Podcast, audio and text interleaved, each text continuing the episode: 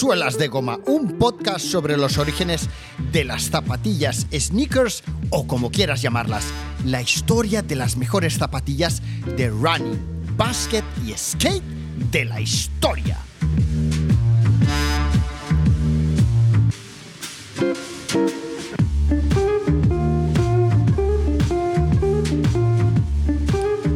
¿Vino, cerveza o agua? Pues eh, me lo pones fácil porque viviendo en España hay mucho vino y muchísima cerveza. Agua hay muy poca porque no llueve mucho, eh, así que mucho vino y muchísima cerveza mm, y poquísima agua, Orlando. ¿Pasta o pizza? Realmente, siendo italiano, tendría que decirte, wow, un montón de pasta, un montón de pizza. Lo que pasa que sigo prefiriendo la, la pasta, porque la pizza no, soy fan, pero no muy fan. Y de hecho, como me gusta cocinar, es más fácil hacer una pasta buena que una pizza buena. Porque- ¿Ah, sí? Claro, porque el secreto de la pizza es el horno. Tiene que tener un horno muy potente. Y normalmente los de casa, sobre todo de casas de alquileres que te ponen estos baratillos, no, el hornillo, el hornillo. el- el hornillo este que no vale, no vale mucho. Así que mejor la pasta, Orlando. Bueno, y entonces, ¿tú sabrías eh, decirnos cómo se cocina, cómo cocinarías tu plato favorito? Mm, Claro, porque al final yo eh, realmente, aparte de la pasión del patín y de mis niñas y del snowboard y la familia en general, tengo la pasión de la cocina. Mis colegas lo saben porque suelen venir a menudo a mi casa. Y nada, una pasta buena puede ser eh, la norma, La buena pasta nunca cansa. se llama así, se llama pasta norma, que es de Sicilia. Y nada, tú tienes que freír las, eh, ¿cómo se llama esto en castellano? La... eh, Berenjena. Berenjena, Ah, berenjena. vale. Se fríe la berenjena y luego se seca un poco y se pone en salsa de tomate, ¿vale?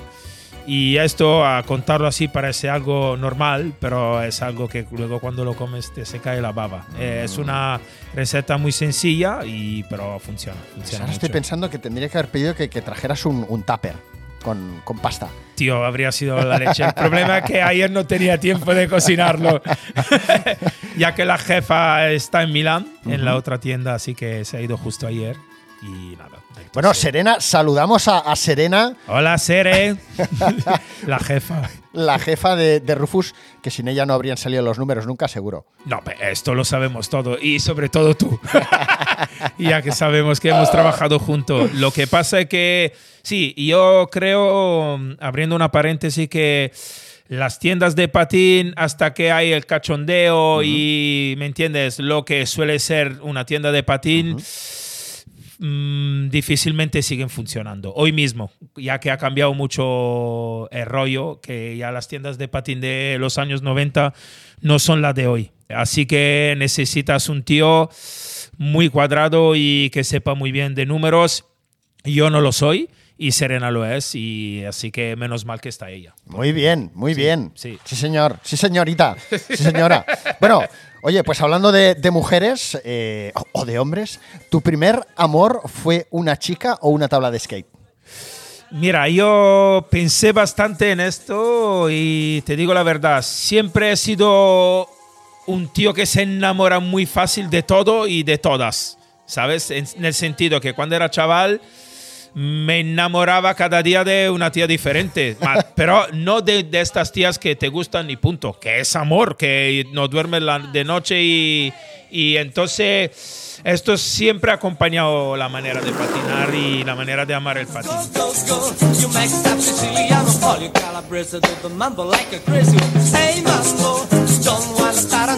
Eh, soy un Latin lover, es que es lo que hay. eh, es, eh, Oye, mm, Ricardo, ¿cuándo abriste Rufus? Eh, y no sé, no tengo claro si abriste primero tienda en, eh, en Barcelona o en otra ciudad. No, mira, nosotros eh, os explico un poco la historia de lo que, mm, de por qué ha venido Rufus. Yo en, en Italia desde el 2000, no, desde el 98 al 2007 eh, tenía una marca de ropa que diseñaba yo, era toda mía, ¿vale? Era de skate y de snowboard.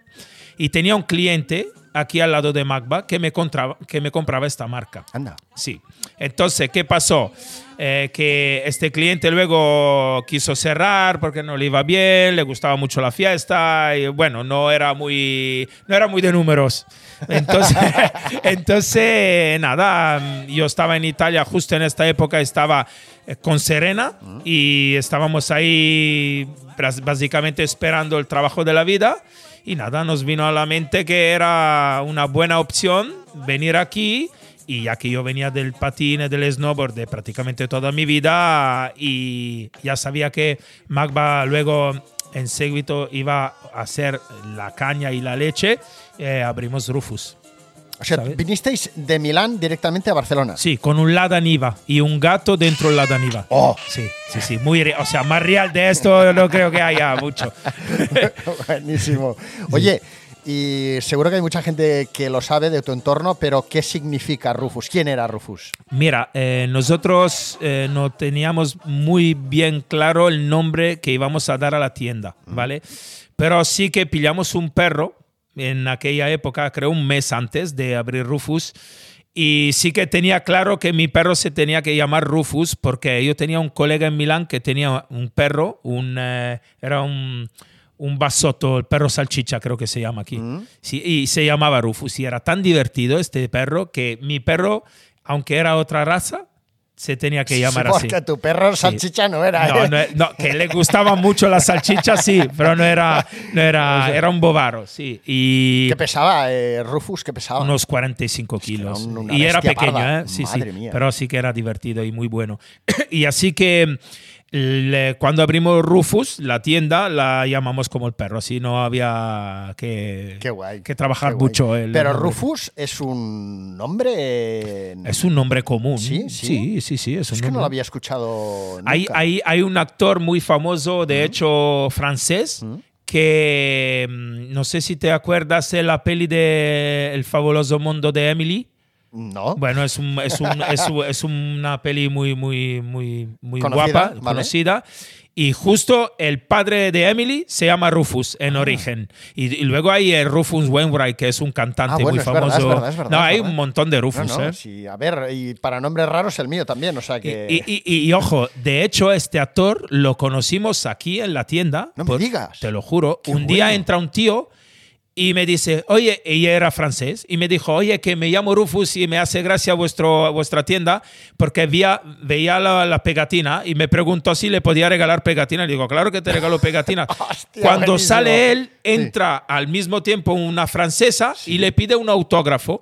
Y cuando entra la francesa, le digo, ¿quién es este tío? Me dice, tío, que es el padre de Emily de la peli, es un actor francés de Oh. teatro muy famoso. Y nada, espero que tenga la pegatina Rufus en, en el coche al menos. Hostia, Si aún tiene este coche. Buenísimo. Bueno, así que eh, un italiano en Barcelona. Re- ¿Recuerdas, ¿Recuerdas cuando llegasteis aquí? ¿Cómo fue el- la Bueno, llegada a Barcelona? O sea, ¿ya, ya habías estado? ¿Habíais Sí, estado en Barcelona? había ya? estado a patinar hace años de fiesta porque también eh, le he dado mucha caña a la fiesta y sí que antes de irme, por decirte, a Ibiza, siempre pasábamos por Barcelona. Entonces era una ciudad que ya conocía bastante bien, aunque porque tenía colegas que vivían aquí. Y nada, sí, conocía la ciudad y siempre he estado enamorado de, de lo que es esta ciudad. Y realmente, como mm, soy un poco gitano en el sentido que me gusta viajar mucho, me gusta cambiar mucho de sitio, llevo 13 años en esta ciudad y aún no me ha cansado. Y esto es, es mucho decir, en el sentido, es- sigue siendo una ciudad donde se vive bien. Igual hay cosas que, como en toda la ciudad, funcionan mejor y funcionan peor, pero aquí entre el clima, comida y, el power que hay es difícil encontrarlo.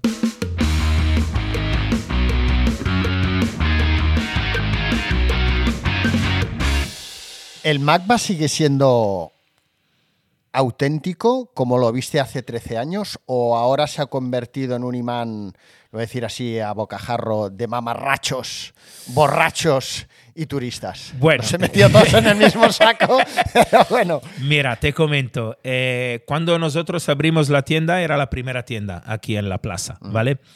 Y obviamente estaba todo esto en work in progress, pero ya estaba la plaza muy, muy caliente de, de skater. Venían ya en su época skater de Estados Unidos a grabar su- sus vídeos, porque ya la plaza estaba potente pero no había este mainstream, digamos, porque también en el patín hay que acordarse que hay un mainstream. Hay la peña que llega antes y la peña que luego llega después. ¿Qué pasa? Que después de 13 años es normal que ahora hay todo el mainstream. ¿Qué pasa? Que es un mainstream que luego apoya a las tiendas locales, entonces eh, no porque es mainstream no funciona. Es que eh, el- el mainstream es importante que reconozca lo que aquí ha hecho algo, ¿me entiendes? Y, y sí que lo reconocen. Pero sí que ahora el problema es que de hecho estamos empezando una lucha, digamos, porque sí que el ayuntamiento quiere ponerse un poco contra esta plaza y contra los skaters. Entonces sí que... Bueno, no- esto ha sido una- un ir y venir constante. ¿no? Claro, pero ahora le están dando caña. Entonces estamos intentando luchar para salvar un poco esta plaza. ¿Por qué? Porque es icónica, porque es una plaza donde si no hay skater no habría este hype y lo saben todo. Y el problema es que los vecinos ahora están contra los skaters porque se piensan que luego todos estos que montan botillones por la noche, todo esto son skaters, pero no hay 3.000 skaters. Y aquí de noche de verdad la plaza se convierte en algo heavy, algo que ya hasta los skaters no se sienten cómodos y se piran. Sí, sí, sí, sí. Y de hecho no son skaters.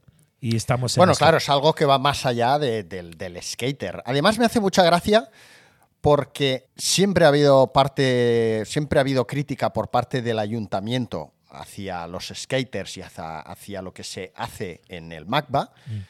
Sin embargo, luego son los primeros en ayudar a promocionar junto a una entidad bancaria un evento de extreme eh, y poner rampas y todo lo que haga falta, ¿no? Y Claro. obviamente cobran dinero por, por ceder a- en los espacios que ceden, etcétera, etcétera. Entonces dices, por un lado estás poniéndoselo difícil a la gente que disfruta de la ciudad y hace de un spot como el Magma pues un, un polo de atracción mundial, pero por el otro lado aprovechas ese tirón que genera el Magma para montar un evento, ¿no? Pero mira, mira, esto lo hablaba ayer con Julio de FTC, que está en esta lucha junto a nosotros para, porque claro, eh, somos las tiendas locales, locales de, de la plaza eh, y entonces nos hemos unido porque no, nunca hemos tenido problema entre nosotros en eh, eh, salvaguardar, creo que se diga así, lo espero Sí, que quede sí. claro, esta plaza porque claro, esta, nosotros vivimos con esta plaza y un poco de esta plaza, del tráfico que hay y aparte los locales y los locales que viven aquí.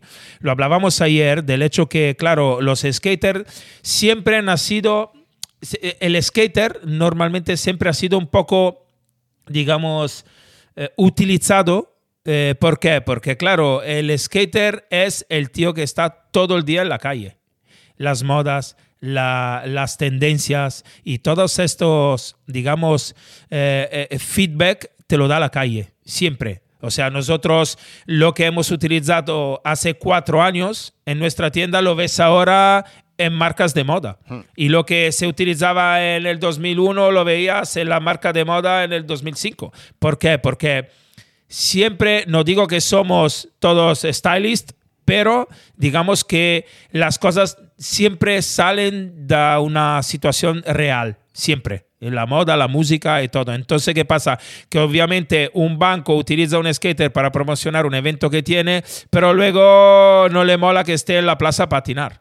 Entonces, eh, eh, sí, lo que dices es 100% real. Es, es algo que no sé, no sé por qué se montan estas cosas que no son no son cómodas a ninguno, ¿sabes? Y realmente luego tú dices, tío, el tío me utiliza para hacer un spot de publicidad cuando a un tío le da 4 millones de euros y a mí me quiere pagar una comida. Mm, ¿Por qué soy skater? Esto es la visión normalmente que tienen y es mala.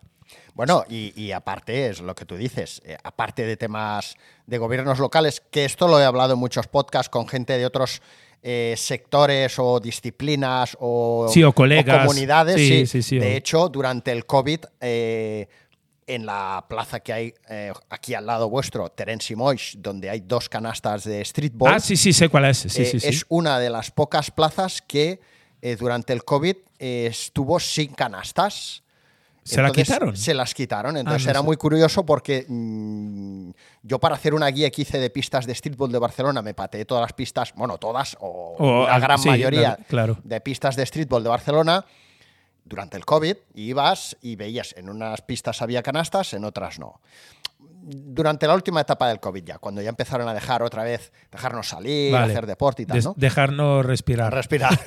y, y aquí no les pusieron las canastas hasta el último instante y era eh, el distrito, ¿no? El ayuntamiento, el distrito del ayuntamiento que, que no se atrevía o tal, porque decía que se formaban botellones, que había follón y sin embargo lo que explicaban ellos, sin canastas había muchos más chavales allí, pues que en lugar de jugar a básquet fumaban porros Claro. o esto o lo otro, ¿no? Entonces, bueno, eh, Mira. es un poco lo, lo- lo- lo mismo, ¿no? Yo, yo, yo mm, eh, lo que hablaba ayer con, con Julio eh, era, siempre pongo el ejemplo de Plaza de la République de París, que hace 25 años, cuando había ya los primeros skaters ahí, bueno, los primeros no, porque ya se patinaba desde hace mucho, pero sobre todo en ciudades como París, Londres, que siempre el patín ha sido muy heavy.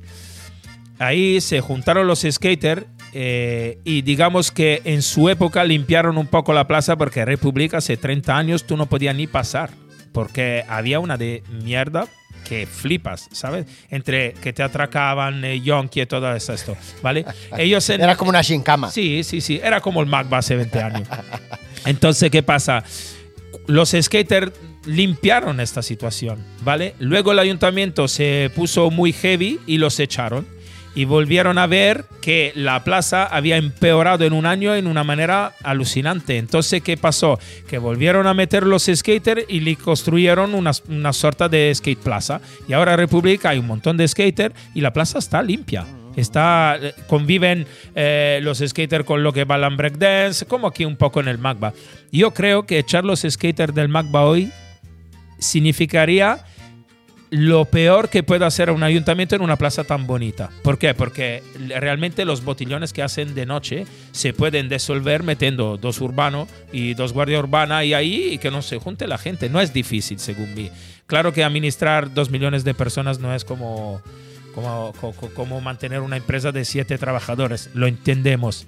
Pero a veces la solución no es la de echar unos tíos que lo que hacen es patinar y punto. Y, y nada más. ¿Entiendes? Bueno, vamos a ver, eh, Ricardo. Eh, desde mi punto de vista, desde mi punto de vista y bajo la impresión de que, que he obtenido siempre que he venido a, a Rufus, primero como representante de Adidas. Sí, me acuerdo, me acuerdo. eh, años A. Ya no tenía pelo, ya no tenía pelo cuando venía, o sea, Pero tenías mucho humor. La, la- la risa que nos hemos tirado Orlando y yo, aún me la acuerdo. pues tío. siempre que he venido, bueno, de hecho, primero venía a la tienda que tenías en calle Joaquín Costa, ¿verdad? Que era la tienda que me traspasaron los chicos que vendían mi marca. Ah, Claro, mira, mira. claro. Ah, vale, ¿y qué tienda había allí? Había una tienda de moda y tenía una pequeña parte que era mm, streetwear y de streetwear solo tenían mi marca. Vale, la vendían como streetwear y... Claro, sí les fue, sí les fue. Claro, porque era, eran mucho más fashion ellos dos y el streetwear. Luego llega- llegaremos a hablar también de esto, que, que. No, es, no es tan fácil. Bueno, pues el tema es que yo siempre que he venido aquí, eh, y más ahora que estás a escasos eh, 20 metros más o menos del, del, del MACBA. sí, del- digamos del- que estamos ¿no? dentro de la plaza. Estáis ahí sí. mismo. Eh, siempre he visto que entra mucha gente que parece que te conozca de toda la vida o que os conozca, ¿no? Aquí hay, hay nivel. Me da la impresión de que Rufus, más que una tienda, es un lugar de encuentro, un club social, una comunidad. ¿Pero qué estás diciendo tú? ¿Qué, qué ha pasado en Rufus? ¿Qué, historias suceden en Rufus? Eh, digamos que eh, Orlando, para nosotros, eh, al menos para mí, realmente siempre la visión de una tienda de patín es una tienda donde los skaters puedan pasar tiempo cuando llueve, cuando no llueve, cuando tienen ganas de patinar, cuando no la tienen. ¿Por qué? Porque si te acuerdas aquí hemos hecho ping pong tournament, hemos hecho, eh, o sea, una tienda de patín tiene que ser la casa de los skaters. Yo esto lo vivía en eh, Church of Scatan, en Santa Bárbara, cuando trabajaba a la época por Shorties. Yo trabajaba por Shorties, TSA, unas marcas muy icónicas de los años 90, donde estaba Tom Penny, Chad Masca, todos ellos, Steve, Steve Olson, Brandon Turner. ¿Por qué? Porque era, digamos, el responsable técnico del, del equipo y del producto de Italia, ¿vale? Así que iba bastante ahí, a menudo. Porque uno de los socios eh, vivía en Santa Bárbara. Hacías un esfuerzo, ¿no? Venga, voy. Sí, me tocaba mucho Va, lo- los... va. Sí, venga, voy yo esta vez. Entonces, claro, y Church of Scatan era lo que siempre yo habría pensado que habría sido en un futuro una tienda mía. ¿Vale? El hecho que los riders no van y no tienen que ir a una tienda de patín solo para comprar una tabla, unas zapas o una camiseta. El hecho de, crear una comunidad es muy importante a la hora de ser una tienda de patín. Y creo que esta es la diferencia importante que, que hay en una tienda real de patín o no. ¿Me entiendes? O sea, nosotros por decirte, todos los días en nuestra tienda tenemos chavales que patinan por otras tiendas. Y nos da exactamente igual. Son skater, son... Bueno, son- pero a mí me pareció ver un botón ahí que se abre una trampilla, ¿puede ser o no?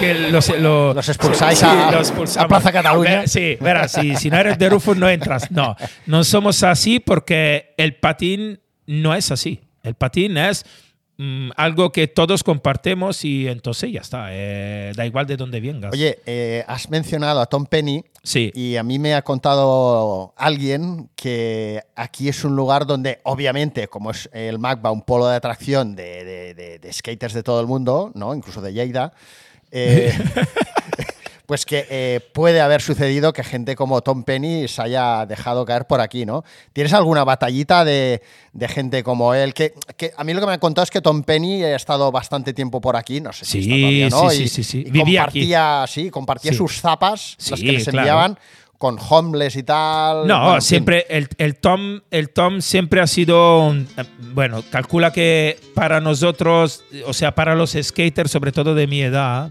porque igual un chavalín nuevo no lo tiene muy claro, pero para nosotros Tom Penny es eh, para un tío de fútbol Ronaldo o Pelé. O sea, en el sentido, eh, Tom Penny es para nosotros algo que está muy, muy por encima de muchísima gente, ¿sabes? ¿Por qué? Porque su frontside flip o no solo como trucos, es que es un skater que, tío, en la época era lo mejor que había. Entonces, tiene de nuestra parte muchísimo respeto. ¿Qué pasa? Que ha coincidido que cuando abrimos Rufus, él vino aquí a vivir, ¿sabes? Entonces, sí que ha pasado mucho tiempo aquí con nosotros y sí que cuando le llegaban cosas, él eh, es un tío de mucho compartir, ¿sabes por qué? Porque le da igual. Entonces, hay muchos perfiles de personas, hay personas que todo lo que le llega es todo para él, hay personas que todo lo que le llega, una parte es para él, una parte para vendérsela, y hay mucha gente que una parte se la queda para patinar y una parte es por la, por la gente que lo necesite. Y Tom sí que tiene un corazón muy grande y es colega. Y entonces, y como él, no solo, ¿sabe qué pasa? Eh, haber tenido la tienda en Magba, sobre todo en la época donde Magba era lo más y lo mejor que había, digamos, a nivel mundial, de aquí han pasado prácticamente todos. Todos. Podría hacerte una lista de 200 profesionales a nivel mundial heavy que han pasado y se han sentado en nuestro sofá y, y muchos de ellos siguen siendo colegas. Pero es curioso, Ricardo, supongo que es por tu personalidad o supongo que no que no hayas hecho como hacen sobre todo los dueños de restaurantes. Ayer de hecho estuve en una bodega que hay junto a la dónde estación quieres de llegar. Sí, sí, sí. ¿no? Que es la típica foto del dueño del sí. restaurante con eh, bueno, pues con el político, el Claro. futbolista, el actor, ¿no? Tú, tú podrías tener aquí una pared llena Sí. del Ricardo Sí, con, con, abrazado al- sí. Mira, eh, a veces. eh, Bueno, ni en vuestras redes sociales tampoco habéis aprovechado para decir, "Es- Mm. ha estado aquí. Mira, lo hemos hecho. Te confieso que si vas atrás, atrás un poco en el Instagram o en el Facebook, porque ya claro, esto pasó también cuando aún no había Instagram. Mm, Hemos empezado a hacer esto, pero nunca me he sentido cómodo en eh, aprovecharme de esto. O sea, ¿sabes qué pasa, Orlando? Que esto de tener relaciones... no es bravísimo. Esto de tener relaciones... mm, mm, más profunda o menos profunda o solo igual igual con algunos solo ha sido una una mm, digamos oye que me ha venido aquí el paquete de mis tablas muchas gracias hacemos la fotilla y me voy hay, hay, hay- muchos profesionales que o sea cada uno tiene su, su historia su, su manera de ver las cosas. Pero a mí esto de sacarme la fotilla, meterla en las redes sociales para ir de guay, nunca me ha gustado y, y nunca me he sentido cómodo. O sea, entonces, mira, justo por decirte, ha pasado hace tres semanas que estaba en Milán y ha venido un colega que patina por, eh, por Nike, uno muy, muy, muy fuerte. Ha venido a verme, hemos estado ahí media jornada juntos y no le he sacado, y no le he sacado la foto, ¿sabes? ¿Y por qué?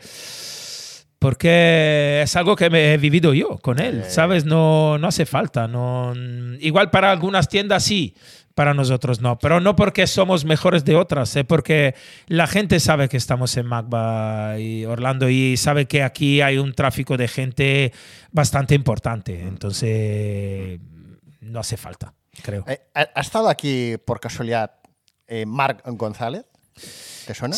Tú sabes que creo que uno de los pocos que no ha pasado por aquí, creo que ha sido Mar González. Sí, porque encima cuando hiciste lo de Away Days, Sí. claro, han pasado todo, pero justo él creo que no, no ha... Es que es eso, es que es eso. Yo durante toda mi etapa en Adidas, que también representaba parte de la línea de fashion, Skateboarding también. de skateboarding, Sí, aunque sí, no he subido en un skate en mi puta vida. Da igual, da igual. eh, siempre Marc González ha sido como el- un espíritu, ¿no? O sea, sí, porque tal, porque... Pero hostia, eh, he visto a Messi, he estado con Messi, Y no he estado organizando eventos con Messi y no he tenido huevos a, De- a- ver de- a 100 metros al Marc González, macho. Porque además era en plan muy típico de skaters también, ¿no? Sí, bueno, el evento tal, vendrá Marc González y luego no venía. Claro, claro. Y Yo, mira, tú piensas que en toda mi, en mis, a ver, tengo 47, mi casi 30 años de, de- de- de- de, digamos, de, trabajo y, y- y de parte de un poco de la industria del patín. Era uno de los pocos que nunca he conocido y nunca he coincidido también cuando iba en, en Los Ángeles, eh, porque él encima em, es de Nueva York, entonces está ahí. Eh, yo lo conocí, el Mar González, con Serena y las niñas hace algunos años cuando fui ahí, lo vi delante de Supreme y ahí pude conocerlo. Pero realmente era uno de estos personajes bastante mm, místico. de que, Sí, sí. claro, sigue ahí, pero es difícil verlo, al menos creo. Menos Bueno, para curioso, nosotros. curioso el mundo del, del Pero han estado muchos, han estado muchísimo por aquí. Y, bueno. y, y lo bueno que muchos cuando vuelven, vuelven aquí a vernos, a saludarnos. Y esto es bueno, esto es eh, lo que, digamos, es el skateboarding de verdad, es, es esto, ¿sabes? Es una industria donde tú apoyas a esta gente y, y- y- y- y la importancia también del skate shop aún es esto, ¿sabes? De, de apoyar también un pro, eh, ¿cómo lo apoyas? Comprando su producto, comprando su pro model y, y- y apostando en, en- él como persona, ¿sabes? En lo que hace, en persona, en, en lo que representa y por, por supuesto por cómo patina, ¿sabes? Me- me- mm, todo esto que estamos hablando ahora me hace recordar, ¿eh? vuelvo un poco al, al- al inicio de la pregunta, pero me hace recordar, pues eso, muchos momentos en los que he estado aquí, entraba gente, pues oye, vengo a ponerme la lija, las ruedas, tal, tal, tal. Eh, y eso, pues viajando en el tiempo, ¿no? Mentalmente, me hace recordar, una, Sí. que donde estamos ahora sentados en el almacén, digamos, hablando, eh, había una, un- una rampa, ¿no? Sí, sí, sí, sí. tuviste una rampa, lo que pasa es que molestaba a los vecinos. Y la Sí, no, tuvimos quitando. muchas peleas, pero sí montamos aquí un 25 metros Pero sí, de- sí, sí, era grande, era grande. Y recuerdo también, Sí. recuerdo también, que no sé si sigue ahí el, el aparatejo este, el, el típico la típica barra con metacrilato de alarma, Sí. ¿no? De la entrada. Sí. Recuerdo que hay una de las pegatinas que había en su día era eh, prohibido entrar con Nike. Eh, sí, creo que había. Eh, eh, eh, creo, eh. Que, creo, creo que había. Que no la puse yo, pero eh, me, la Vale. puso, me la puso un tío bastante famoso que tiene un poco de esto en contra. La dejamos porque en su época, mm, digamos que la, la marca, mm, digamos, más potente y que no era 100% skateboarding, aunque si yo nunca la he visto así, era Adidas. En su época Nike no estaba.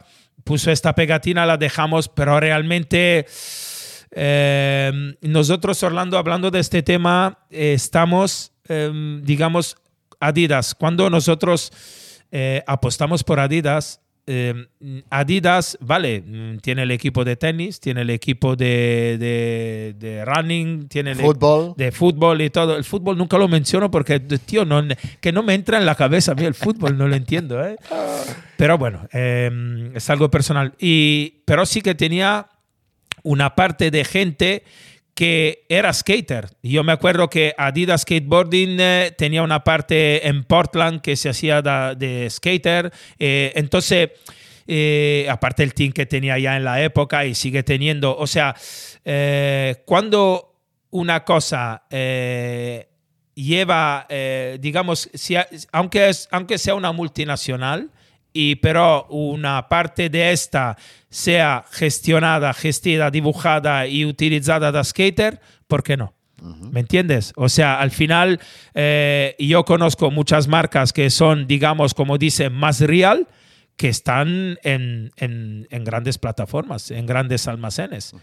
¿Me entiendes? O sea, mm, entonces, ¿cuál es la diferencia? Yo recuerdo que la mi última etapa como representante de la marca Etnies Sí. en la distribuidora Now SA, donde Sí. trabajaban en su día también Paul Fallo, Ricard Lu de 24 quilates, Sí, sí, sí. eh, Sebas, que tiene la tienda Furtivo. sí, lo conozco, lo conozco. etcétera, etcétera, ¿no? Toda esa gente coincidimos allí. Eh, recuerdo que el gerente Marcos Longares, el conocido roller, ¿no? Sí. Eh, nos decía, eh, bueno, nos empezó a decir que iban a venir directamente la, la marca, La marca. ¿no? O sea, Sol Technology, que era la, la sí, la es la trabajaba para ellos, yo en Italia, con. ES de América. Exacto, exacto, es verdad que lo habíamos hablado Sí. en su día. Pues Sí, bueno, sí. Sol Technology tenía ES, América, bueno, tiene Etnies, Claro. no sé si sigue teniendo 32, la, la Sí, creo que, creo que sigue de ellos. ¿no? Bueno. supongo. todo aquello. Y la verdad es que la distribución que se hacía en España era, estaba muy bien hecha porque eh, estaba llevada por personas del sector, Claro. sobre todo la gente que llevaba el tema eh, de ES y América, pues eran skaters, Claro. la parte de Nies la llevaba yo que era un poco más comercial, bueno, yo en mi zona, en fin, se hacía muy bien. Eh, y en aquel momento era una marca que estaba en una etapa de su historia o, o la, o la- la empresa en sí en la que solo querían vender a tiendas de skate o de, eh, Sí, estas, de- de- estas un poco... de tiendas de streetwear, Bravo, pero, sí. pero también con skate y tal. O Claro. sea, no a tiendas de moda, no a grandes cadenas, superficies y tal. Pero entonces empezaron ellos a implantarse directamente y todo esto cambió de una manera radical. O sea, Claro. ya pasaron a, a querer venderle hasta las. eh, Hasta eh, la churrería. ¿no? Claro. ¿Por qué? Porque Se, se fue al carajo en dos días y fue justo cuando coincidió en el tiempo que Nike y Adidas empezaron a meterse fuerte. Entonces, eh, y fue cuando yo pasé a trabajar a Adidas también. Entonces, fue una, para mí una pena ver como aquellas marcas que se habían cuidado tanto, que además venían de una época en la que pues también estaban Circa. Sí, sí, DC, todas, sí, era la época. superfuerte, sí, ¿no? sí, sí, sí, sí, Pues pasamos de todo aquello, que eran marcas que estaban en ese canal muy bien reconocidas, muy bien tal, a esas marcas querer sacarle el máximo provecho. Se fueron todas ellas, DC inclusive, al carajo en pocos años y Nike y Adidas, que estaban desaparecidas en combate y que además estaban muy criticadas por los skates puristas, Claro. skaters puristas, pues empezaron a crecer. O sea, y bueno, fue una pena ver cómo todo aquello que habías hecho, pues se fue Claro, pero eh, el, el problema son las estrategias de las marcas realmente. Mira, tú que has estado en una grande, eh, digamos, empresa, sabes que tienen que tener un crecimiento anuo brutal, ¿vale? Pero no es que en Sol Technology no tienen que tenerlo, es una empresa. Una empresa tiene que, una empresa lo primero que hace son los números. Si no cuadran los números es difícil. Entonces es normal que igual Etnis sería eh, por Sol Technology el pulmón de, de, de, de- Sí, la su- empresa, sí. la empresa. Entonces es normal que igual una Etnis la puedes mm, comprar en un grande almacén mm, o no, mm, hasta el Carrefour, no lo sé, igual no, Carrefour no lo vende, pero... ¿me Sí, al corte inglés. Al corte ejemplo. inglés. No Sí. quería decirlo porque Sí, no- no- Bueno, no, no, no, no me- es difícil decirlo. Vale, entonces, ¿qué pasa?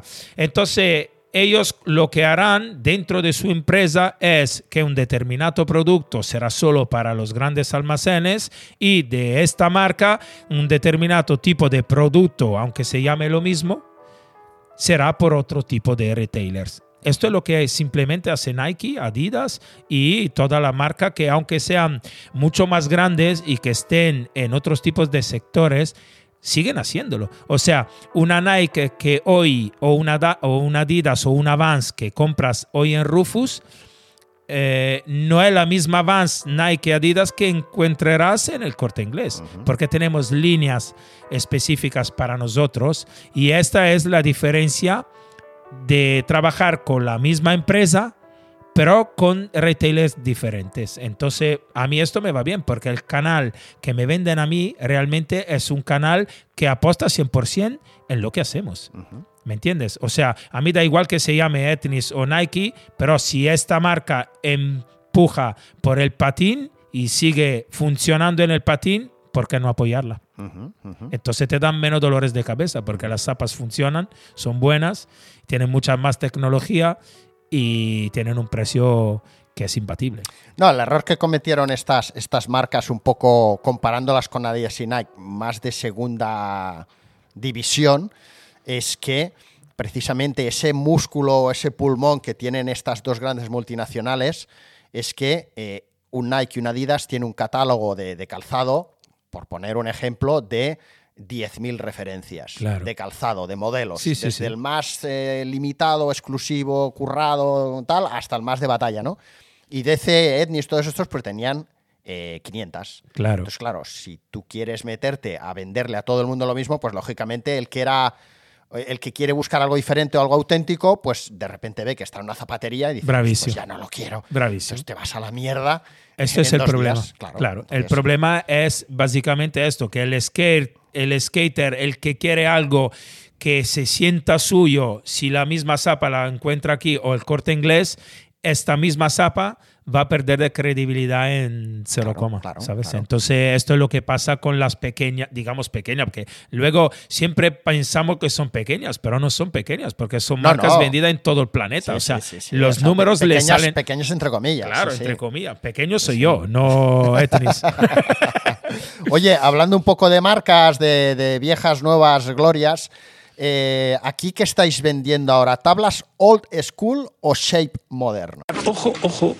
no, siempre shape moderno. Nosotros, sí. Yo creo que... mm, O sea, la gente aquí viene a patinar, no a fliparse. ¿O a qué? ¿Sabe qué pasa? Que estando en la plaza, eh, estando justo en la plaza, hoy eh, nosotros nos adaptamos al mercado que- y eh, nos adaptamos a lo que son nuestras necesidades. Y hoy patinar todo el día en una plaza como el Magba con un shape del 89 no tiene mucho sentido. ¿Me entiendes? Eh, esto para la gente que no esté muy puesta en skate, diríamos que las tablas old school de los 80s, ¿no? Sí. Son tablas más, más anchas y más, Sí, más trasto, eh, más, claro. más, más barco, ¿no? Sí, es como ¿Eh? llevarte una Chevrolet del 72. Eh, Eh, perfecto. mola porque es brutal, pero tienes que saber conducir muy bien para, para que este coche vaya muy bien. Muy ¿Entiendes? bien, muy bien, perfecto. O sea, no te lo, un, un shape eh, antiguo no te lo pone muy fácil. Vale. Esto Y el shape moderno es más eh, ligero, más estrecho, Sí, más... y no es más estrecho. El, el shape de hoy es un shape mucho más fácil de utilizar. ¿vale? Muy bien. Perfecto. Entonces, eso va eh, unido de la mano con el tipo de calzado que busca la gente. O sea, la gente está buscando hoy en día, compran zapas eh, con acabados técnicos muy sofisticados o se sigue buscando una zapa de look clásico pero que tenga mm, tenga la modernidad escondida, digamos. Hay, hay, hay varios clientes, ¿vale? Hay el cliente que busca las zapas de toda la vida, que puede ser una Vans, mm, que pero también Vans ahora ha cambiado toda su tecnología. Entonces, Vans lo que ha conseguido es tener la misma silueta estética, pero con dentro una infinidad de tecnología que flipas. Y de hecho, cuando tú te la pones hoy una Vans, no es la misma Vans desde hace 20 años. Bueno, y aprovecho para explicar para todo aquel que no lo sepa, y de hecho en el podcast anterior que he hecho con un customizador de zapas, lo comento también, y es que tú puedes encontrar aquí una Vans, no te sabría decir ahora el modelo, cual- dime una que tengas La aquí. Crockett, La Crockett. que es la mejor zapa según Vale. mí del 2021. Bueno, la Crockett no lo sé, pero eh, eh, tú puedes encontrar una silueta clásica de Vans o de Adidas o tal vez incluso de Nike aquí en Rufus, en una tienda de skate core, y la puedes encontrar a lo mejor en el corte inglés, ya que estamos con el corte inglés, pero claro, no tiene absolutamente nada que ver la estética exterior con la Claro. zapa en sí. Tú coges una zapa y coges la otra y desde la suela, que tendrá una goma totalmente distinta, a el, el cómo van cosidas la suela con la zapatilla, a los refuerzos, al tipo de material utilizado en el interior, es absolutamente distinto y eso hace que tú veas una, yo ponía en el programa pasado un ejemplo de las Gazelle o de las Campus. Claro. Tú puedes encontrar una Campus, una Gazelle o una Stan Smith por 40 euros a lo mejor. Claro. Y también la puedes encontrar por 90, 100, 120, porque no tienen absolutamente nada que ver las calidades. Absolutamente. Mira, si, está, si volvemos al, exem- al ejemplo de Vans, claro, tú la Vans que compras al corte inglés no es una Vans Pro.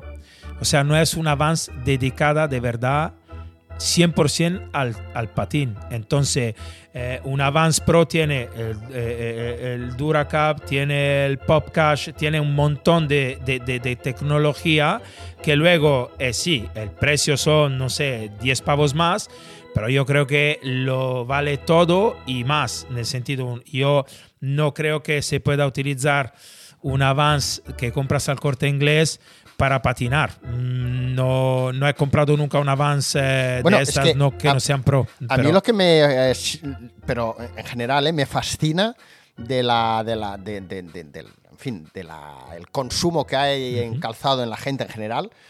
Es que, y no me las quiero dar de elitista ni mucho menos, eh, porque a mí no me sobra el dinero, ni mucho menos, pero es alucinante la gran cantidad de gente que hay que debido a que nadie se lo ha explicado o a que no han querido gastarse 20, 30 euros más, van con zapatillas malas Claro. de, de- de cualquier marca, ¿eh?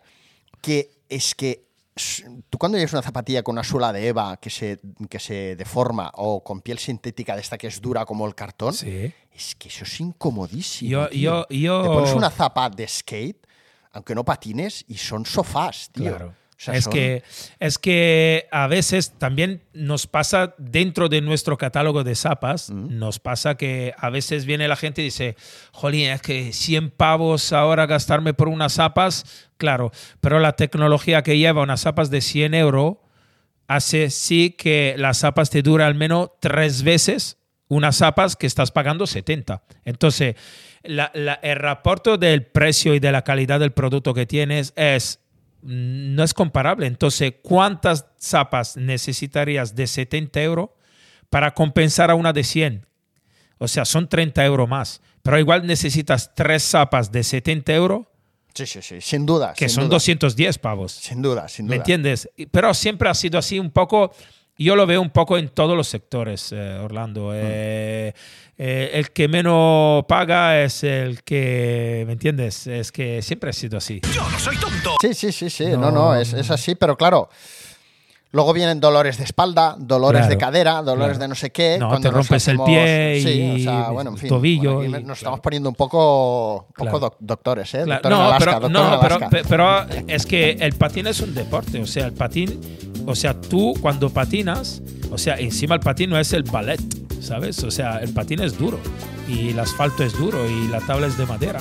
Entonces, o sea, eh, necesitas al menos en las zapas, luego el pantalón, la jaqueta, esto es solo básicamente estético, Mm. pero las zapas es lo más importante que tiene que tener. Aparte, un buen setup. Oye, de- ¿no hay, ¿no hay skate parks eh, consuelos, consuelos de estos de gomita, ¿no? Como lo de los parques infantiles, ¿no? No creo, porque la rueda ahí molaría, eh, tío. Ahí yo estaría todo el día, Orlando.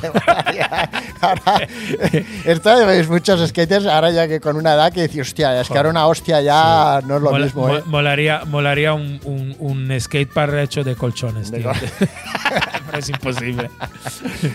Oye, de- ahora que estamos hablando de todo esto, eh, además lo hemos sacado un poco a la palestra hace un momento, y es que hay una fina línea entre lo que separa una tienda de skatecore purista o que se dedica al skate y tal, a, a la que separa a, pues una tienda que vende ropa y calzado de estilo skate, eh, pero no es de skate, ¿no? Que esto proliferó mucho, sobre todo en inicios de los, de los 2000, ¿no? Eh, ¿Tú sí. crees que vosotros sois una tienda purista? O sea, eh, ¿tenéis, ¿tenéis equipo de skate ahora actualmente? Eh, sí, sí. siempre lo hemos tenido. Pero, Mira, pero si entra alguien, el, el- el- abogado, el abogado, el arquitecto de turno a buscarse unas zapas, ¿será bien recibido o hay Absolutamente sí, porque a nosotros, eh, eh, como todas las empresas, también necesitamos números, ¿vale? Porque, claro, porque es difícil, siempre ha sido difícil eh, mm, mantener una tienda. ¿Qué pasa? Que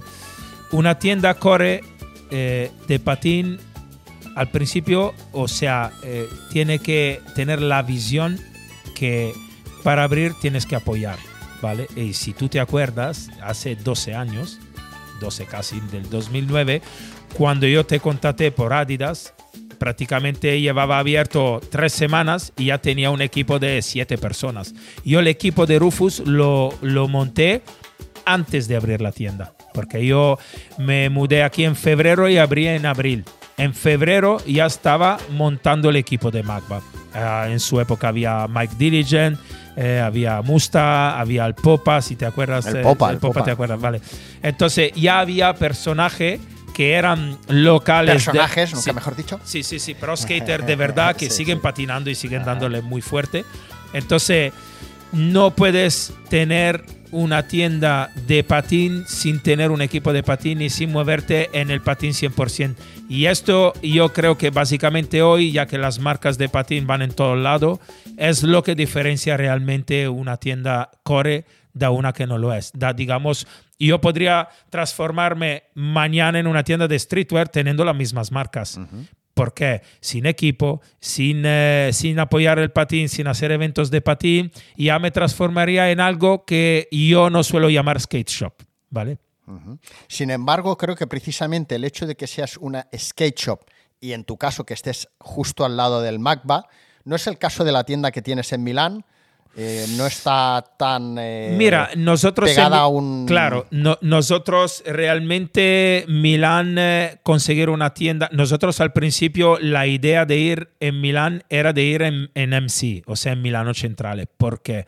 Porque claro, ya que tenemos la tienda representada en Barcelona en la Plaza del Magba, digamos que el moto y la filosofía era estar en un spot.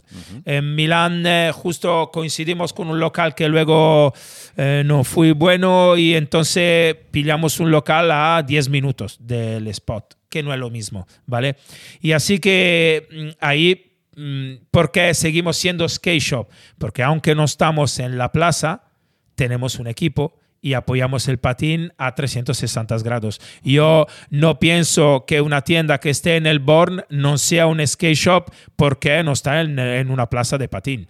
al, a- al reverso, yo pienso que sea un skate shop real. ¿Por qué? Porque tiene un team de, de skater, porque son skater, eh, ¿me entiendes? O sea, no es donde estás ubicado, es si apoyas o no el, el patín. Luego nosotros hemos tenido la suerte o la visión, llámala como quieras, de venir a estar en esta plaza desde el primer día. Mm, Pero ¿Todavía, ¿Todavía conservas aquel eslogan que tenías antes de Thanks, eh, thanks Thank you for skating. Sí. no lo conservo aún porque se ha usado tanto luego ¿Ah, que sí, sí, lo usa hasta el Mercadona lo usa.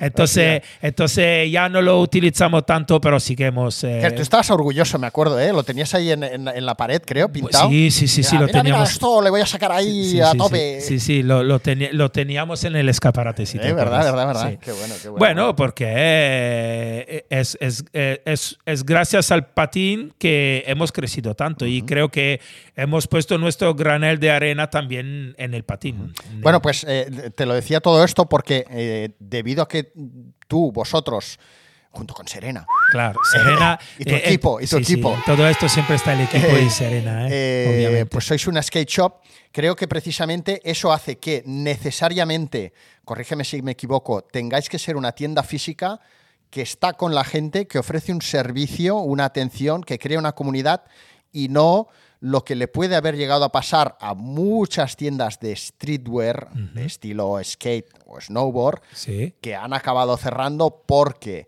no tenían esa esencia y se han visto engullidos por el online y por las exigencias de estas dos grandes marcas que, o tres que dominan el mercado. ¿no? Quiero Claro. decir, tú eres un punto de venta físico. eh, ¿qué, qué, qué crees que ofrece tu tienda que no puede ofrecer una tienda online? Mira, nosotros nos hemos tenido que adaptar. Obviamente estamos en el 2021 y así que anzi, estamos casi en el otro año. Entonces, claro que una tienda tiene que tener un e-commerce, tiene que ne- te- tener online, tiene que estar presente en todos los lados. Pero yo, por decirte, a nivel personal, no compro online. ¡Hala! A tomar por culo. ¡Vámonos! no me gusta. ¿Por qué? Porque según mí, el rapporto humano que no te puede dar un ordenador y un tío que te trae un paquete en, en 24 horas, eh, puede ser amable el, tío que te traiga el paquete, pero ¿qué rapporto has tenido con esta compra? Ninguna. Aparte de clicar un botón, darle un botón. Entonces yo creo que la esencia de, sobre todo de tiendas mm, muy core, como los skate shop en general, es muy esencial el hecho de venir aquí, de tomarte una cerveza conmigo, de tomarte unas patatas por la tarde, de charlar, de, de hablar de patín, de hablar de mujer, de hablar de, de, de- bicicletas o de lo que sea. Pero el rapporto humano eh, eh, es muy, muy esencial en, es- en este mundo. Sobre todo el hecho de venir aquí y probarte 240 zapas y igual no comprar ninguna. No pasa nada. O sea, te irás siempre con una sonrisa de nuestra parte. ¿Por qué? Porque es nuestro trabajo y es lo que somos. Digamos que el buen rollo siempre pienso que ha sido parte común de, de- de- de nuestro, digamos, mm, trabajo. Oye, y hay una parte aquí que nos hemos dejado fuera, es el tema colaboraciones. eh, creo que has hecho muchos proyectos. Yo ya hace tiempo que te perdí la. Sí, el último ha sido encima muy potente. Sí, ¿eh? explícanos un poco porque tú ya hace tiempo que empezaste a colaborar o a Sí. contratar artistas, a hacer cosas bastante guapas y esto creo que también te ha marcado una pauta. Bueno, eh, sí, un- ha sido una tarjeta de visita tuya bastante importante de cara a marcas que luego se han fijado en ti a la hora de, de Sí, querer es vender sus productos, Sí. marcas innovadoras Sí. o, ¿no? Sí, sí, sí. Digamos que, por decirte, el logo Rufus, el primero, si te acuerdas, lo hizo Ripo, que es un artista muy, muy, muy potente. Es de Nueva York, pero vivía aquí en Barcelona. Que te hizo algún mural, puede ser también. Sí, me, ¿no? hizo, me hizo el mural atrás de la rampa de, de- de skate. Hemos trabajado siempre con Julien Denot, que es un artista y vive aquí, es un filmer también y fotógrafo de patín. Es skater, obviamente. Y es de París, pero vive aquí también. Hemos hecho muchas cosas, muchas con artistas, muchas con marcas. La última, de hecho, eh, cuando, digamos, hemos cumplido los 10 años de Rufus, hemos hecho una tabla anti-hero, que según nosotros es obviamente lo mejor que una tienda pueda conseguir. O sea, anti-hero es anti-hero. Da igual, pueden, pueden nacer mañana 30 marcas de patín que serán muy modernas, serán muy innovadoras, pero anti-hero es anti-hero, ¿me entiendes? Es el icono de nosotros. Y nada, Tut Francis, que es el ilustrador de ellos, de Deluxe, y sobre todo trabaja con Antiro, nos ha hecho la gráfica por esta Antiro Rufus que hemos hecho en dos coloraciones, en dos medidas y con nuestro perro. Eh, ahí sale Rufus con las alas, al lugar de la clásica águila que tienen ellos, salía Rufus, pero con, la, con las alas de las águilas. Sí. Y ahí nos ha caído un poco la lágrima. Porque justo fue cuando Rufus nos dejó, pobrecito, a a los 11 años casi. y nos hicieron esta tabla antihero directamente de San Francisco. Y fue Oye, muy potente. Y tú en la tienda, bueno, una tienda de skate hoy en día, ¿qué, qué es el producto que, que más rentabiliza? O sea, ¿cómo puedo ganar dinero si, me de- si, si- si yo me decido abrir ahora una tienda de Déjalo, skate? de- no lo hagas. ¿No? ¿No me lo recomiendas, no? no? No, ábrete una pizzería, Orlando. Mira, yo, yo siempre digo, y, y creo que las marcas lo saben, y por esto creo que la marca nos facilitan en algún sentido un poco el trabajo y nos ayuden un poco, porque son conscientes, ya que las marcas grandes son de números y de muchos números, son conscientes que los margen, los beneficios y todo aquello que luego es lo que se te queda para ti es muy, muy limitado. O sea, nosotros sí que el focus que tenemos siempre ha sido el material duro y las zapas, porque digamos, ahora estamos dándole caña mucho a la ropa, de hecho hemos cambiado, estamos, hemos vuelto a hacer el cut and sew que yo hacía en Italia por mi marca, hemos vuelto a hacer ahora el cut and sew también de, de Rufus, así que hacemos pantalones, hacemos una línea mucho más amplia ahora de Rufus y estamos muy contentos. Y todo es a kilómetro cero, o sea que todo lo hacemos aquí en Barcelona. Y esto mola mucho. El nivel de contaminación y todo esto lo reducimos mucho a la hora de. Ya no es eh, ir a China a hacer un pantalón que luego te tiene que venir aquí con una nave o con un avión y todo, sino que es todo hecho aquí. ¿Sabes? Entonces, esto estamos muy orgullosos de esto. Qué bueno. Sí, sí, sí, sí, sí, sí. Estamos ampliando un poco esto, pero sí que el focus de Rufus siempre ha sido material duro, ya que estamos en la plaza eh, muy, muy, muy focalizada en el patín, ropa y zapatos. Y que somos. Bueno, bueno. Y, y para ti, Ricardo, ¿cuál sería la mejor zapa de skate de la historia? De, que de la historia me lo pones difícil. ¿Qué zapa tienes tú en mente? O sea, eh, las típicas primeras zapas. Esto es Bueno. un tema muy recurrente de la peña que, que, que juega básquet, por ejemplo. Eh, de aquí de España le viene muy a la mente las primeras zapas que compraba o que podía comprar su familia en mercadillos o en zapaterías. Las Claro. Hyber, las. Kelme, las eh, Homa, todo aquello, ¿no? Que en el caso de un skater milanés, Claro. ¿qué es lo que tienes ahí en mente? ¿Qué? ¿Las Airwalk, algunas de estas? Mm, Esta eran, esta eran una de las primeras marcas que llegaban, por decirte, hasta en Europa, eh, pero calcula que yo cuando empecé a patinar ni había Airwalk Vision y yo patinaba con la Gazelle. Yo, mi primo, mi, mi, mi colega, que era, éramos cuatro o cinco del pueblecito que patinábamos y patinábamos con la Gazelle porque era la única zapas que encontrábamos de suede. Ah, Porque si tú te acuerdas, la Gazelle hace 30, 40 años ya era en suede. Entonces, era una de las pocas zapas que encontrábamos de suede y el suede siempre ha sido el material que siempre más ha aguantado a la hora de la abrasión, ¿sabes? Luego vino Airwalk, me acuerdo que había un modelo que se llamaba One, que siempre era de, de, de suede, pero la suela no era tan buena como una Gazelle. O sea, encontrar hoy o acordarme hoy, bueno, yo he trabajado por Sol Technology y cuando nosotros vendábamos ESE, había tanta tecnología en estas zapas que si tiene que venirme a la mente ahora uf, unas zapas brutal, era cuando Coston se Coston. pasó a ESE y hicimos la Coston, me- me- me- creo que se llamaba Coston 3, algo así, que era una barbaridad de zapas, era así. eran era- caras, eran caras. eran ¿no? caras, pero hoy también una Tiago Lemos de New Balance son 100 pavos, pero te dura tres veces unas zapas eh, baratilla de cualquier marca, de, de- de- de un catálogo de zapas de skate, mm, de estas de 60, 70 euros. No, eh, también era cara en su época una, es, una Coston, es verdad. Pero ¿cuánto te aguantaba respecto a unas zapas de la época de DVS o de Osiris o de estas marcas, ¿sabes? Oh, Sin hablar mal. ¿eh? yo Sí, sí, sí, mucho respeto para todos, pero claro, yo me acuerdo que en aquella época comparábamos una es de aquella época con marcas de- de- de- de esta época. Entonces eran, eh, tú luchabas contra DC, que era muy fuerte en la época, eh, y luego había DVS, Osiris, eh, y no me acuerdo, es que no tengo mucha memoria. Bueno, entonces, que te me, que te- te me estás ca- escapando. ¿Cuál sería la zapa que tú, si tuvieras que escoger una, dirías, esta es la que yo considero que es un icono un icono sí. que hay que ponerla ju- junto a la foto de Tom Penny? Bueno, una penny. no, una custom. Una, Una custom. custom. Sí, sí, sí, una custom. Sin, sin duda. Muy sin bien. duda. ¿Algún color en especial? No. Había un azul marino oscuro con la suela caramelo que yo me la pondría hoy mismo. ¿eh? Qué bueno, ¿ves? Sí, sí, ¿Ves? sí.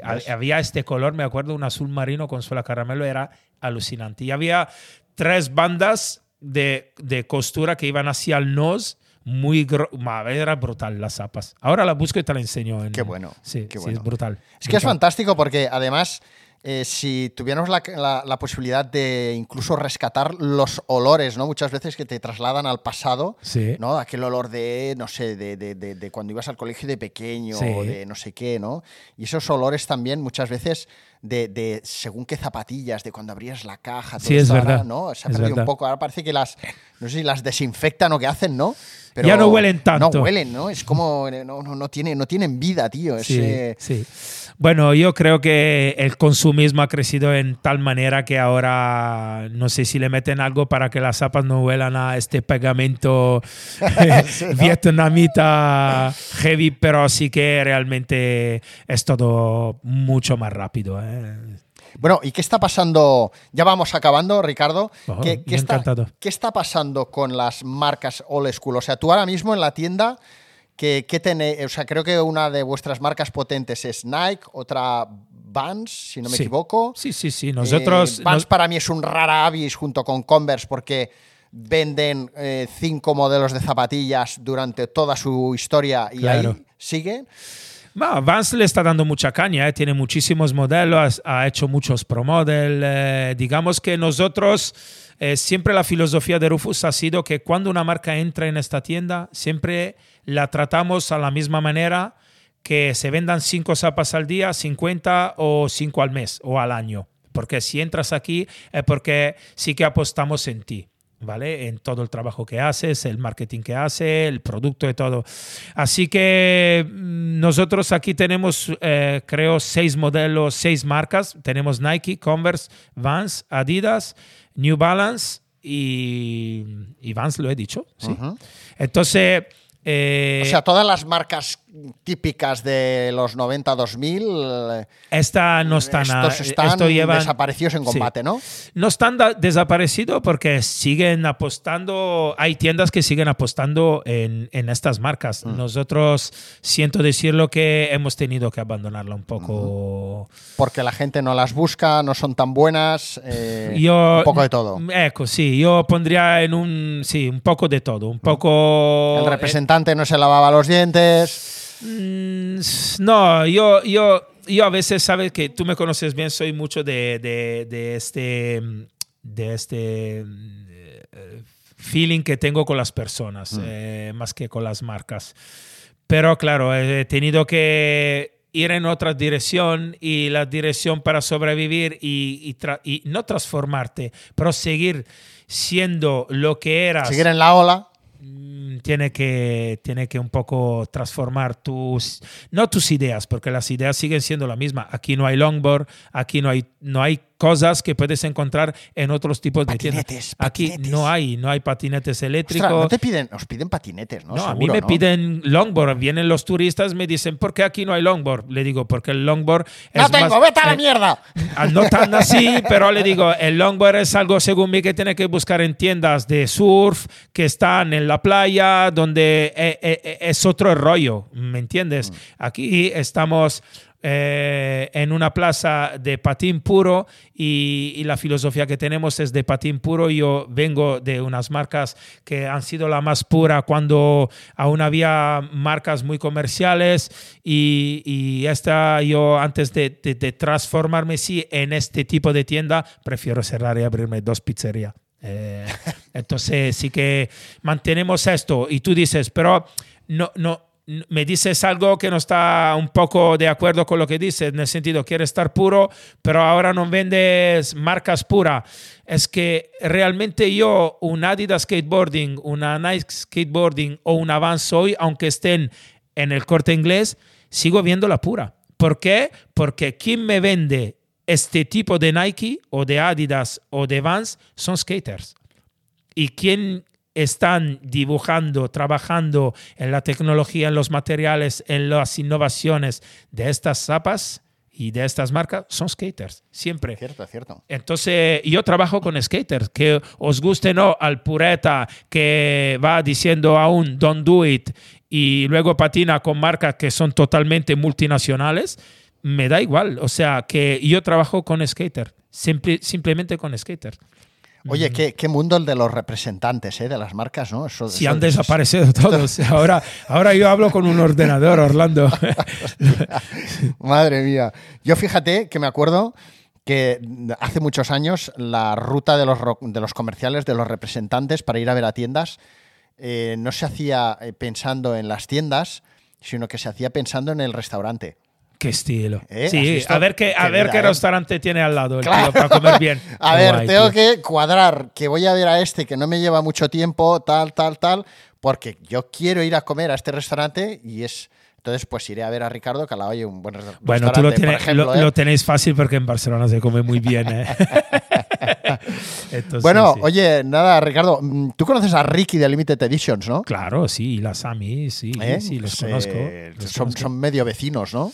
Son vecinos porque creo que viven aquí cerca de la tienda de Magba y encima son, son personas exquisitas que yo conozco desde cuando he metido el primer pie aquí en Barcelona y es buena gente. Yo, y tú sabes mejor que yo que yo intento llevarme bien con todo el mundo. Bueno, yo para mí, yo siempre lo he dicho, que Ricky, pues como al final como todos, ¿eh? Eh, tiene sus cosas, pero para mí es sin duda el pionero. Claro, esto, esto, clarísimo. Esto yo, mira, yo eh, realmente, le, mm, digamos, el, el percurso, el recorrido que ha hecho Ricky en el sneaker, aquí en Barcelona, sé y todos reconocen que él ha sido, digamos, el, el capo, como se diría Sí, eh, en, sí, mi, sí. en mi ciudad.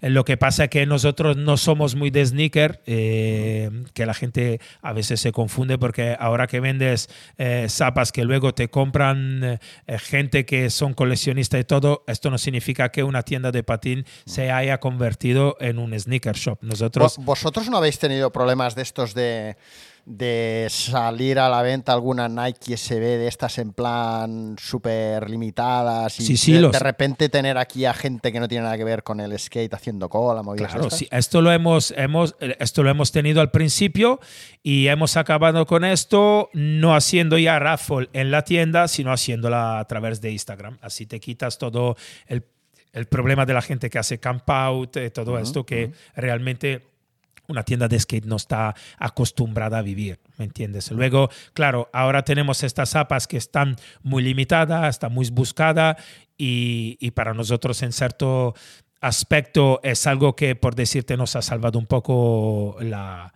Digamos, es como cuando tienes un, un corner al final de los 90, no- no- 90 minutos del fútbol, ¿sabes? A ver si ahí le meto el gol. ¿sabes? Entonces, mm, ha sido por algunos lados algo que nos ha ayudado muchísimo, ¿vale? Y por otro lado, hemos tenido, bueno, ahora tenemos Serena que se ocupa de todo esto, menos mal, porque yo no sabría ni de dónde empezar. Y ella sí que se lo ha montado bastante bien, en el sentido que ahora es todo online, se hace en raffle online. Entonces, mm, lo bueno que a través de Instagram te quitas todo el problema que puedes tener con los tíos delante de la tienda, que si no le ha tocado las zapas se enfadan, porque esto es todo un mundo Claro, claro. y es muy y es un mundo que nosotros de skater no hemos vivido en la vida. ¿no? Yo no hago cola para comprarme unas zapas.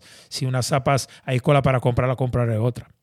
Sí, sí, No, ¿me claro. entiendes? No, exacto, mm. exacto, exacto. No somos. Pero eh, eh, digamos que respeto un coleccionista de zapas es igual a un coleccionista de relojes o un coleccionista de, de coche. O sea, un coleccionista es un coleccionista. De hecho, Entonces, eh, lo comentaba también en otro podcast anterior, no recuerdo ahora cuál era, pero todo el tema de las ediciones limitadas empezó a inicios de los 2000. Lo, lo hablaba también con, con, con, con, con eh, bueno, una persona que, es- que estuvo en Nike, ahora no me viene, eh, con Iván, con Iván Jiménez. Con sí, Iván Jiménez sí, sí, sí, sí. todo el tema del inicio de las eh, del SB, ¿no? Y de las ediciones limitadas, de las Dunk. Ahí empezó un poco el fenómeno de las ediciones limitadas, de las colas, de Claro. querer conseguir aquellas zapatillas, eh, pues con Diamond o con, en fin, ¿no? Sí, las, sí, las. Pigeon, etcétera, etcétera, ¿no? todo, todo este fenómeno de edición limitada.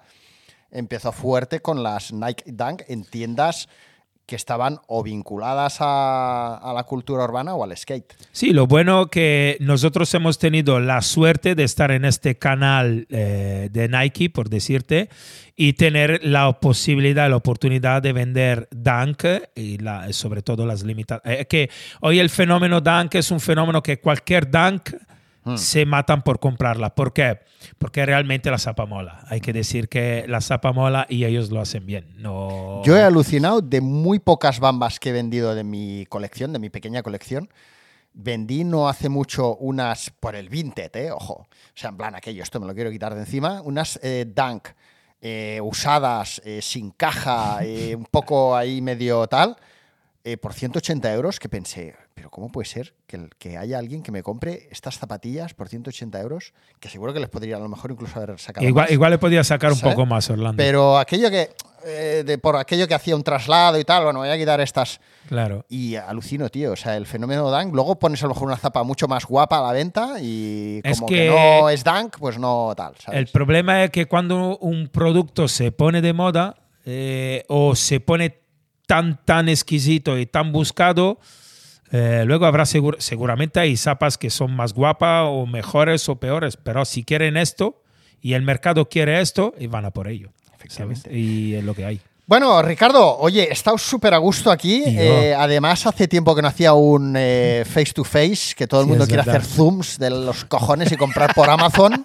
Más a flipo, No tío. compréis en Amazon, por favor. Hostia, hace poco me decía la madre de un compañero de mi hijo, me decía, no, además yo cuando compro, en plan idea brillante, que vale, sí, me parece una idea brillante, pero, bueno, brillante.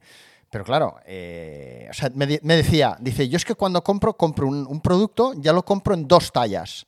Entonces cuando viene, veo la talla que es, bien, que me va bien, y la, y la otra la devuelvo. Sí, pero ya, Entonces, tú- claro, si ya estamos jodiendo el planeta, coño, si Pero- haces que una persona venga otra vez, o sea, es que es como, venga, va, a tope, ¿no? tú piensa un poco a nivel impacto ambiental, a nivel de, de todo, maquinar que le permitas a un tío de, que vive a 3.000 kilómetros de tu almacén comprar tres zapas para luego devolver dos y quedarse una o devolver las tres. O sea, no es sostenible. No, al menos para los pequeños no lo es. Y para los grandes, pues preguntarse por qué han llegado a ser tan grandes. Efectivamente, efectivamente, O efectivamente. sea, nosotros no somos mucho. Ahora eh, empiezan a salir página web potente también en nuestro sector. Y el problema es que luego tú ves que estás aquí luchando con la imagen core para tener marcas exclusivas y todo, y luego al fin y al cabo todas las marcas acaban vendiéndole también a estas mm, compañías y no sabes si el problema es la compañía que ha nacido o la marca que se, que se dejan luego ahí, ¿me entiendes? se Que- dejan, eh, se les va, se les va. se les va un poco Mm. la filosofía. Entonces, claro, tú has luchado aquí para crear una imagen, para, para darle, digamos, el, el bombo que una marca necesita, igual sufriendo porque son marcas caras, son marcas menos conocidas de otras, y luego cuando ya están un pelín conocidas, acaban ahí. Y, y tú, claro. Cuando acaban ahí, tú tienes que luchar con, contra este, este Goliath, ¿sabes? Que es mucho más grande y fuerte que tú.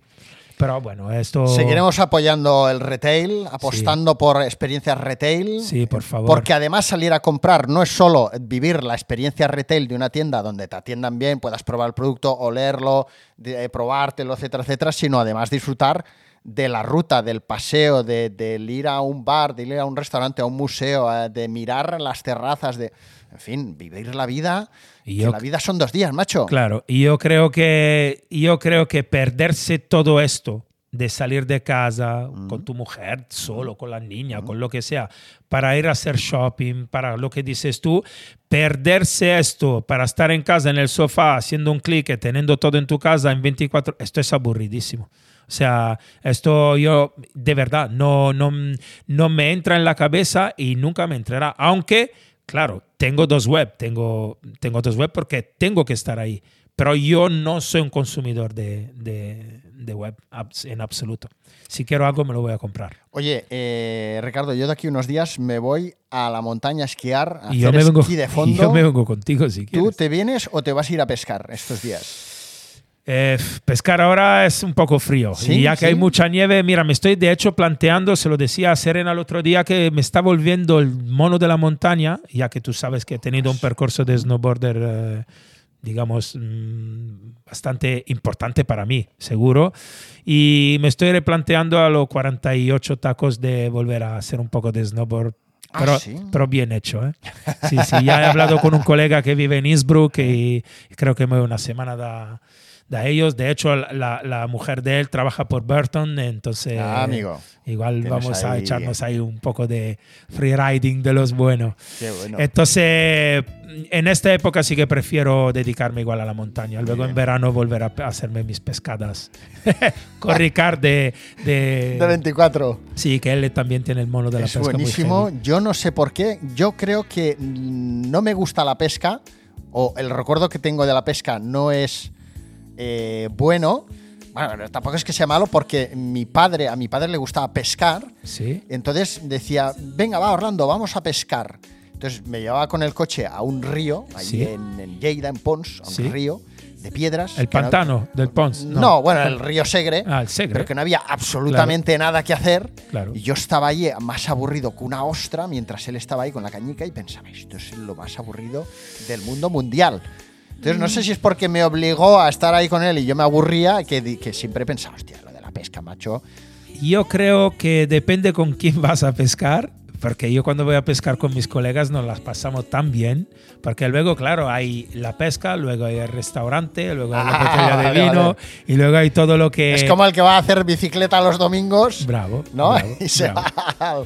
Yo es una de las pasiones que ahora me ha entrado muy bastante fuerte es el, el gravel. Voy cuando voy en Milán tengo una bicicleta ahí, voy voy a pedalar bastante y sí que esto mola mucho. Y de hecho estamos maquinando colaboraciones futuras con ¿Ah, sí? con, ¿Sí? con algo que no se puede decir aún, pero algo muy potente que Bueno. vais a Bueno, aquí de hecho una de las marcas potentes que hay de calcetines sí. comenzó solo, Pacific Co, ¿no? Sí. Eh, comenzó vendiendo solo calcetines a, Peña que va en bicicleta, ¿no? Porque es lo que les mola a las dos Claro. fundadoras. O sea que bueno, la bicicleta siempre ha estado ahí, ¿eh? Siempre está ahí. La bicicleta siempre ha estado ahí como la pesca y como de los demás, lo que pasa que hasta que no te metes no lo valoras, ¿sabes? Exacto, es verdad, es verdad. Y así yo ahora probé la bicicleta hace un par de años y te lo juro, yo en Milán cuando voy, que voy una semana al mes por Rufus Milán, Ajá, eh, pedalear lo, max, lo máximo que pueda. qué bueno. Sí, bueno, yo voy en bicicleta a todos los lados, ya lo sabes. Qué guay. Sí, sí, la veo, la veo, que está aparcada aquí. Bueno, Ricardo, un placer, tío. No, un placer para mí, Orlando. Estoy aquí como en mi casa, no me voy. Pero claro, aquí estamos. Y si quieres, ahora vamos a comer. Aquí hay restaurantes buenos. Venga, hasta pronto, Ricardo. Que vaya bien, chicos. Chao, Orlando.